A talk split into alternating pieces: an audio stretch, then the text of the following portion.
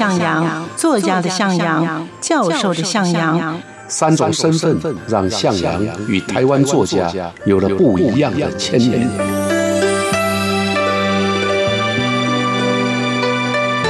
听向阳与徐凡谈他的作家朋友们在写作这条路上，生命与创作如何交织出最灿烂的光芒。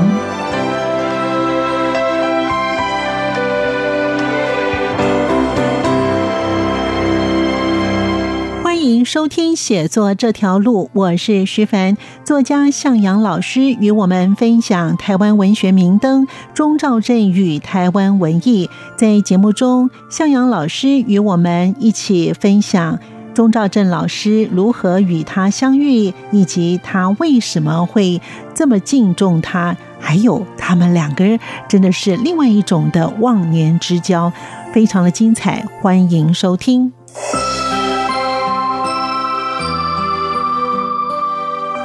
台湾文学明灯钟兆镇与台湾文艺，所以他在台湾文坛上面可以说就是一个领导人。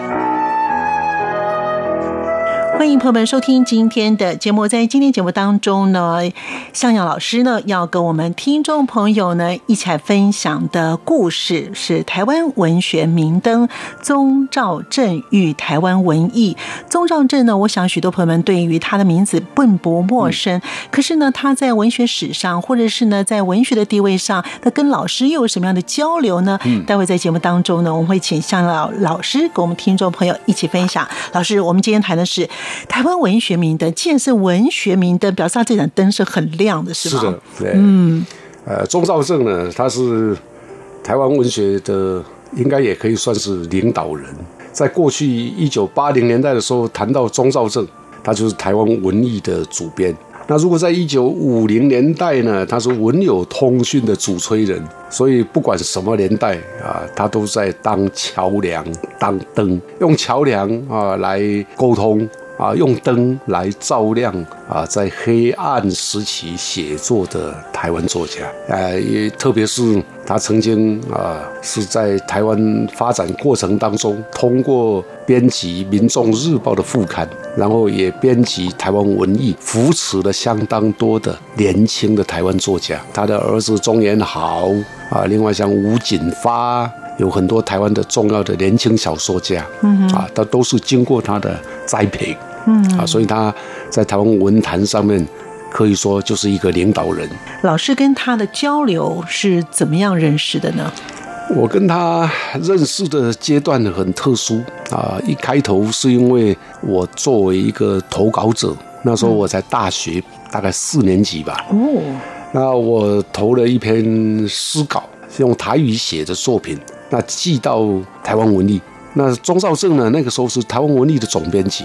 那他看到了这个以后呢，他开开始啊，跟我有一些来往啊，也写了一些信给我啊。他基本上我的诗对他来讲，因为他是客家大佬啊，嗯，对，所以基本上他在看的时候呢，未必是完全的了解啊。但是啊，他把我的台语诗啊给了相当多的好的评价，他也鼓励我要写作啊，所以就这样。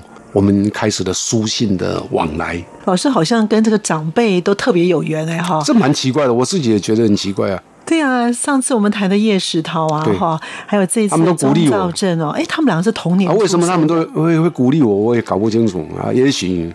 我年轻的时候很屁的，他他可能发现已经知道老师是个将才之料。好，那钟兆任呢？他是被归类成为台湾的小说家。是的，那老师会下标题就是台湾文学明灯，就表示他在这个文坛上面是占了非常重要的位置。没错，尤其刚刚老师有讲，他也是客家人哦。对，所以而且他写了一本书也很有名，也翻成电影，也拍成电影哦。鲁冰花，对，鲁冰花。所以老师当时认识他之后，那跟他的。有没有在邀稿啊？因为老师也是当了总编呐，哈，在那个时候也有跟他做一些邀稿吗？对，故事是不断的在发展的啊。当时我当兵的时候，我因为在钟兆正先生编的台湾文艺发表的台语诗，有没有想到那一年呢？他负责吴浊流文艺奖啊，我却得了吴浊流的新诗奖哦，啊，所以他也要跟我联系。所以我在记得啊，这个过程里面呢，相当的曲折，有点小曲折。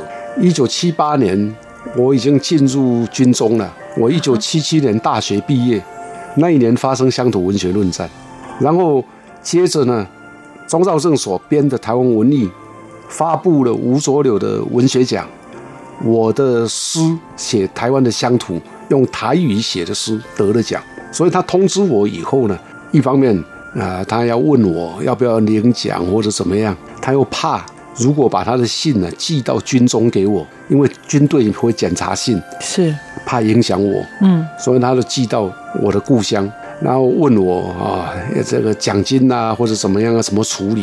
啊我因为觉得能够得奖，我就很高兴了。对我这个年轻的人来讲，我的诗台语诗能够在一个前辈所编的文学杂志刊出来，就算读者很少，我已经很感谢了。啊，得了这个奖，我能够拿到奖牌就好，所以我就把奖金呢啊，就告诉他说我捐回去好了。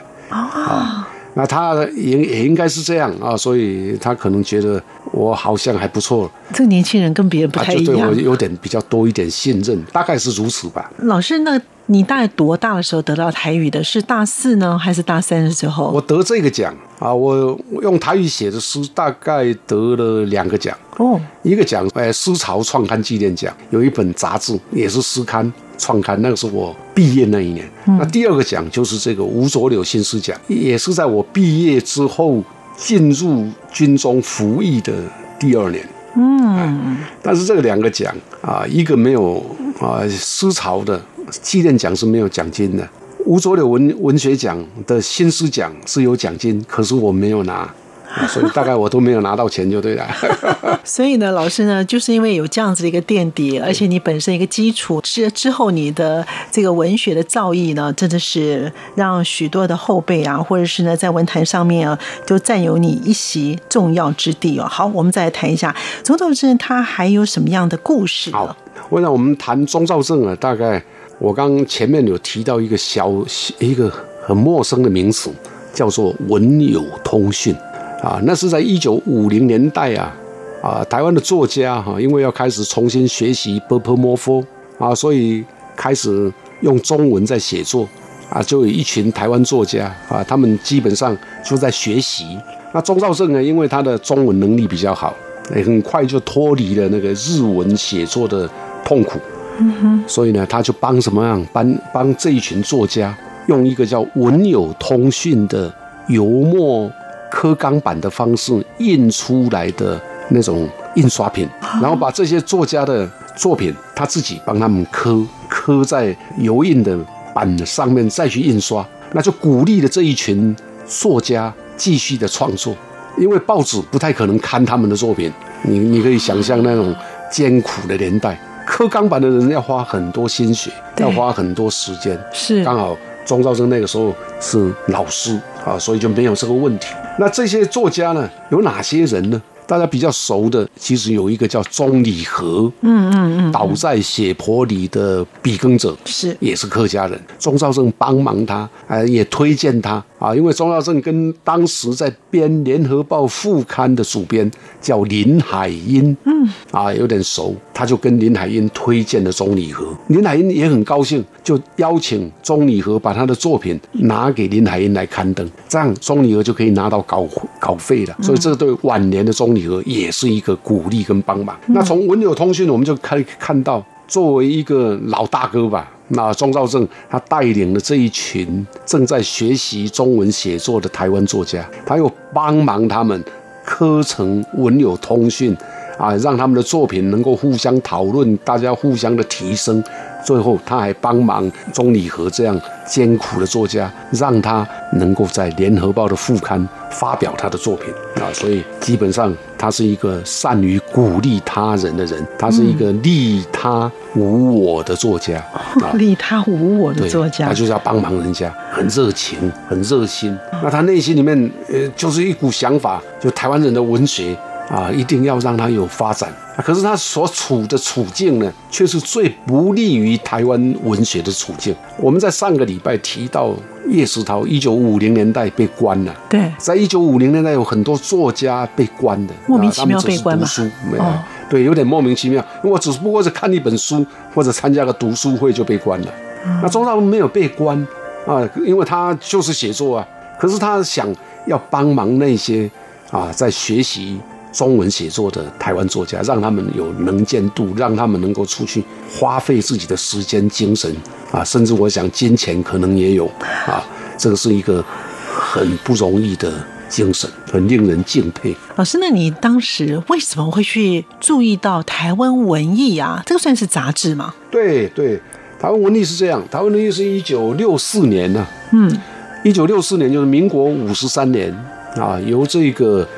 吴浊流先生所创办是，也是一本不起眼的杂志，因为一九五零 五零年代在台湾的文学界外省作家是主导，到一九六零年代基本上所有的刊物杂志副刊主编除了林海音之外全部是外省人，那这个吴浊流就想说，那台湾作家又没有发表原地呀，嗯，所以他就去创刊了《台湾文艺》，一个很不起眼的杂志。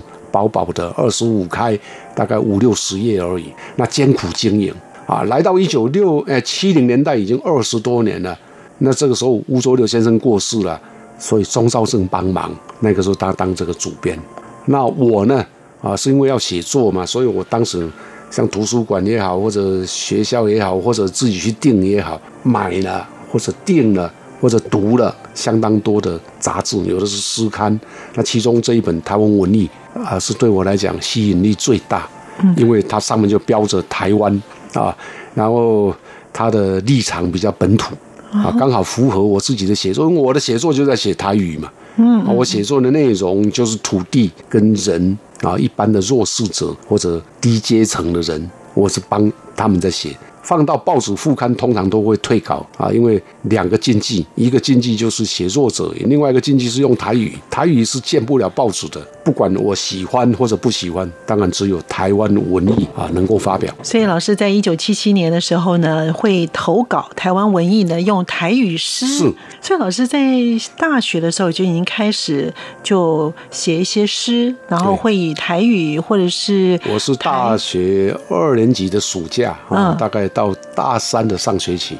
嗯，开始用台语写作啊。那个时候我才二十岁吧，应该是二十岁。整个大环境是不适合写作台语诗的，原因很简单，因为是国语政策啊。我那时候有国语运动，嗯，啊，包括我自己国民小学就已经开始讲台语要罚钱，要挂一个狗牌，狗牌上面要写我是猪八戒，或者我我不讲台语，或者我要说国语这种排除，还要被处罚哦。对，要不然就是罚钱五块。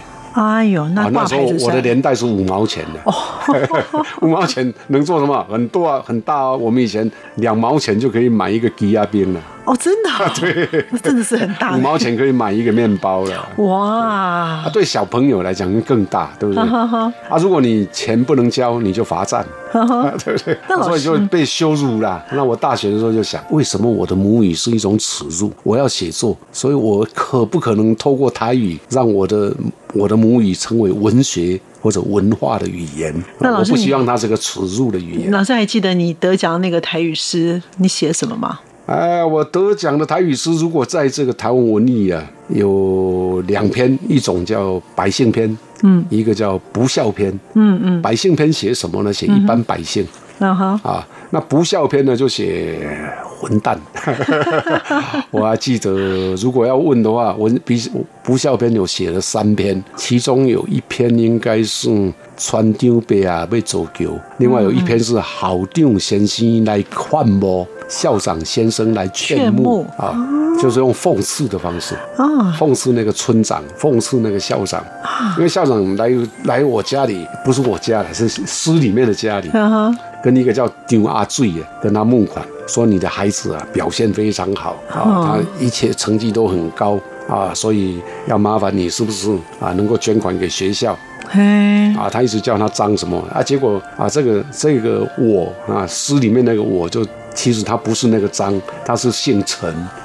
啊，他的孩子是不太好的学生，就是成绩表现不好的学生啊，所以这个诗的最后面就写出了他的名字来，跟原来校长所赞赏的那个家长是不一样的名名字，是在讽刺的啊，所以有钱就好就是好了，好好的家长。哇，那传丢被被走丢呢，就是写啊，有一个村长，他每天呢都到我们庄子里面来整啊来对啊，细给招总啊，说为了村子里面的交通收成要运送，孩子要教育啊，为了修行文上啊个囡仔教育。开刷赶快算未完的理由，船长伯啊，每一天每一家在弄门啊，讲是造桥重要，爱造桥啊，他强调要造桥，结果到最后发现原来不是，因为他有一个小轿车。小轿车要过那个啊那个西浦啊不容易嘛，所以最好有一点有有一道桥，它就能够自主啊或者自由的通过。最后的原因是因为他的轿车啊，也是讽刺。那这些故事老师是真有这样子，还是没有完全没有？我虚构的，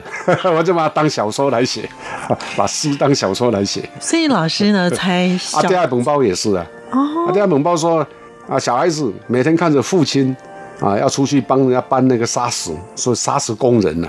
那他需要更多的营养啊，所以就猜妹父亲的便当一定很好。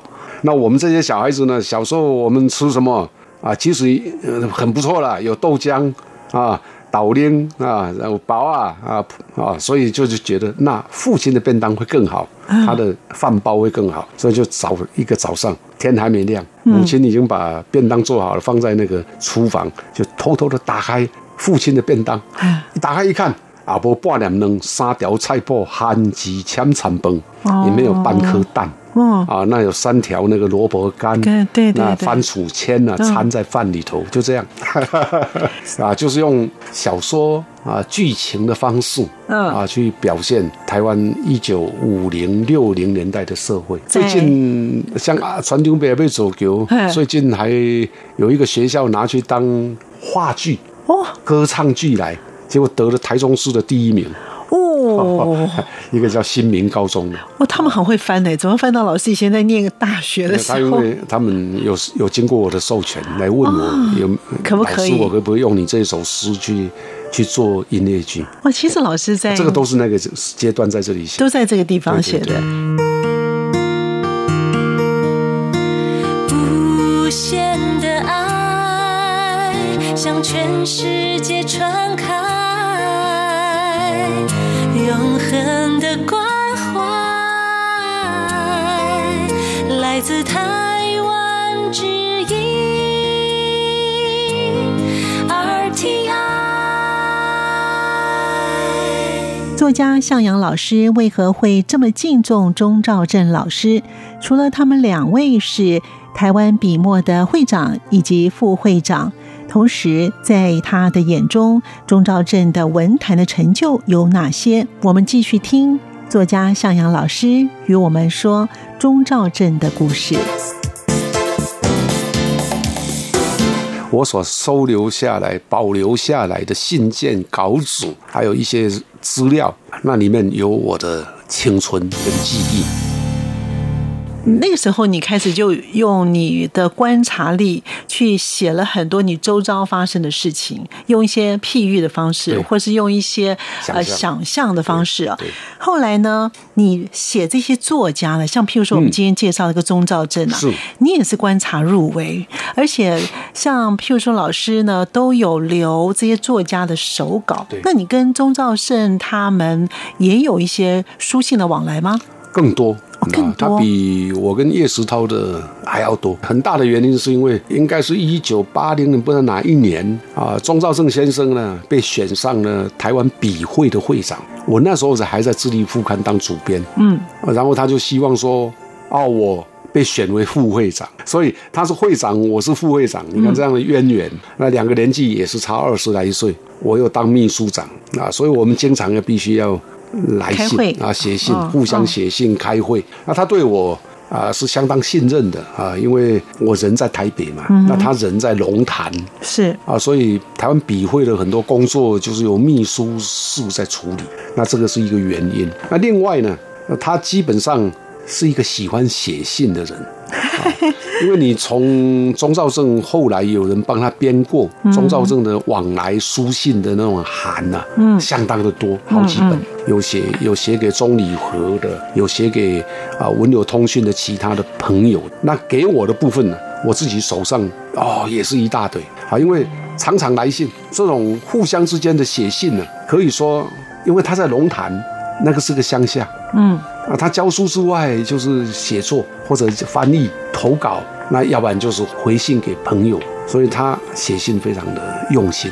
他给我的信呢，要不是一页，要不然就是十页，有时候到第十页。假设一页的稿纸是写三百字，那就三千字哦，对一，封信就可以到三千字，一篇文章嘞很恐怖啊！哎哎，那就是他的热情，然后他对对像我这样的后辈，也许他有期待，因为他经常跟我说啊，希望我写小说，他认为我的诗他看过以后觉得我可以写小说是。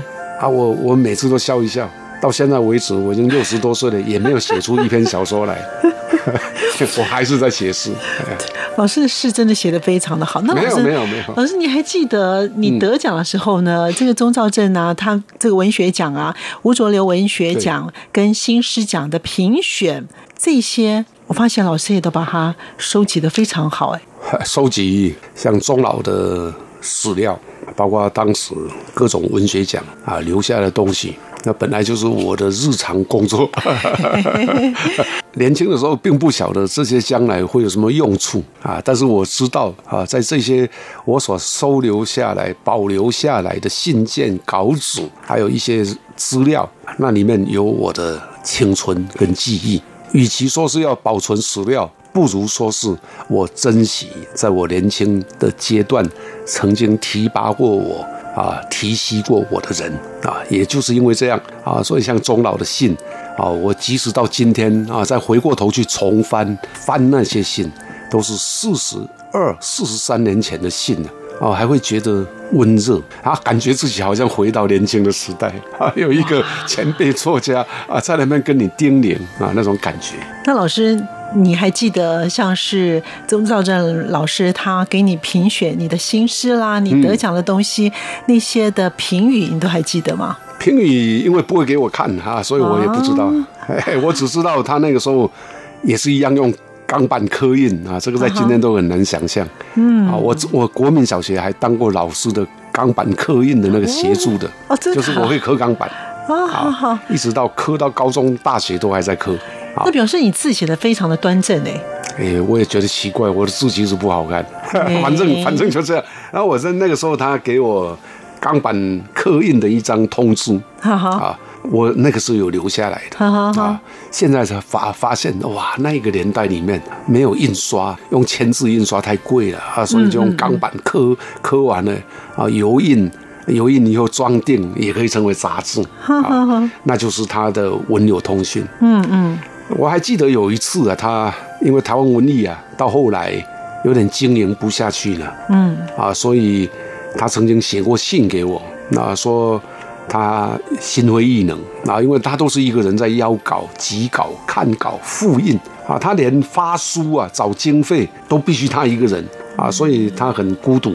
那刚好我不是写信给他吗？说我那个奖金呢、我要回捐给这个台湾文艺啊吴浊流基金会。对，啊，他他这样回答我，他说我我很不忍心接下你那份代表荣誉跟心血的奖金，不过我还是要接，因为他出自一份热血的友谊。一方面埋怨，可是一方面又想他有很多构想啊，他告诉我说他估计我办这本杂志每年要花十二万四期，那我要以一年为单位啊去争取广告订户、赞助户。广告户的对象出版社希望一年能够拉到六万，那订户也许有四到五百，希望有五万，那海外可以拉到若干，所以他算一算应该够用啊，这是他的算法。到后来还是证明不可行，因为台湾伦理后来还是结束了。哇，他其实你看啊，他是一个经营者哈，他会呢告诉一个你在二十出头的孩子，小孩子哦、对对呀、他的想法，对他完全把你当成跟他一样平辈，哎，没错，没错，没错。老师跟他也是另外一种忘年之交哎，是啊，是啊，他现在还身体还很健朗，啊，还很健朗。哎，然后如果朋友去看他，那。他会很高兴、很兴奋。但是他因为耳朵过去有受过伤啊，所以现在听力不好。我去找他的时候是用笔谈的。哦，真的啊，就是我写在本子上，然后他看看有那好好好好好一直笑，然后他就会讲话啊。我要问他的话，再用笔他。那老师，那你像譬如说，你对于钟兆正这样子的一个作家哈？对你个人来说，你觉得他对你有什么样的影响？对，对我来讲我从他身上还有他的一生，哎，钟少正先生啊，他有几个成就啊，我有的部分还没谈，比如说大河小说，他都用三部曲写台湾的历史啊，这是他的小说成就。那编辑成就我们刚刚谈了很多，嗯，另外呢，其实他还有站在客家运动，为客家的。客家文化发声，那这些呢，都给我很大的启发，其实也成为我。啊，努力学习的一个典范，就是要付出。比如说，我如果是文学家，为我同辈的同才呀，我要多花点心血，努力去介绍他们，让别人更加认识他们。啊，这个这是他给我一个启发。第二个啊，要为公众事务付出。我我不能只顾我自己的文学创作啊，跟我这个文学创作有关的大环境如果有问题，比如说台湾文学的教学环境有问题，台语发展的环境有问题，我也应该要。付出，这个都是钟老给我的那典范。最后一个就是他的热情跟开放啊，他就跟人家讲话就，哈哈哈哈，就是笑出来了啊。他虽然很辛苦啊，他也偶尔会说他很辛苦，可是过了以后，他又继续辛苦。他也不觉得那是辛苦，嗯，我觉得这样的个性啊，我很欣赏。那他现在还有在持续写作吗？没有了，没有了，没有了。他现在因为啊，就是身体已经到了一个阶段啊，嗯嗯，啊，非常健康啊，但是已经不太可能再动笔了，已经不可能动笔了。所以老师认识他已经四十二年，对，四十年了。所以这些作家呢，老师自己本身也是作家。那您个人认为，作家本身有什么样的特色，才能够这样子源源？不绝保持他的热情，保持他的张力。我想作家是疯子的啊！如果有什么特质，他们就是疯子啊！尤其是从事比较严肃的、不是流行的文学的作家啊，他明知道写作不能让他富有，对富有，或者甚至连填饱肚子都很难啊，他却还是要坚持走这一条路啊！那他明知道他写的作品如果出书都很困难啊，出了书也很难卖。啊，他还是要继续的创作。啊，这不是疯子是什么？也就是因为有这些的作家，当我们呢在后进的人在不管阅读哪一类的文章的时候，我们总有这些资料可以找得到。譬如说钟兆正这位作家，或者他也是也写了小说，文坛上面的定位，我们就可以知道说他在那个年代他是属于什么样的一个形态。没错。那对于我们一般人来说，要书写的话呢，其实是可以。找得到一些相关的资料的哈。对，在在台湾啊，这种前辈作家，他们其实像《文讯》杂志啊，都曾经编过啊，当代台湾作家的研究史料的汇编。嗯嗯。到目前，反正到目前已经有一百二十册，做了一百二十位前行代的作家，庄兆正。叶石涛这些当然都一定有，他们一个人一本，哇一整本就研究的资料啊，大概他的一生到现在为止有多少人做他的研究，有多少人访问过他，篇名、出处都有啊。嗯嗯，啊，这个这一套书是由台湾文学馆出版的。所以老师对于钟兆正老师的定位就是台湾文学的明灯，以及钟兆正与台湾文艺，所以他打造出来的一个杂志。对他是一个领导者啊，我这个明灯的意思就是说，他点亮了黑暗的年代啊，引领啊在黑暗年代前进的台湾作家，那他不计自己的辛苦艰难啊，有时候还付上某些程度的代价代价啊，他没有计较，那他就像一一一盏灯一样的照亮了。台湾文学是让我们呢，也在节目当中呢，更加了解了宗兆正呢这位呢大佬级的文学作家。感谢向阳老师，也谢谢听众朋友的收听，我们下次见了，拜拜。好，谢谢，谢谢大家。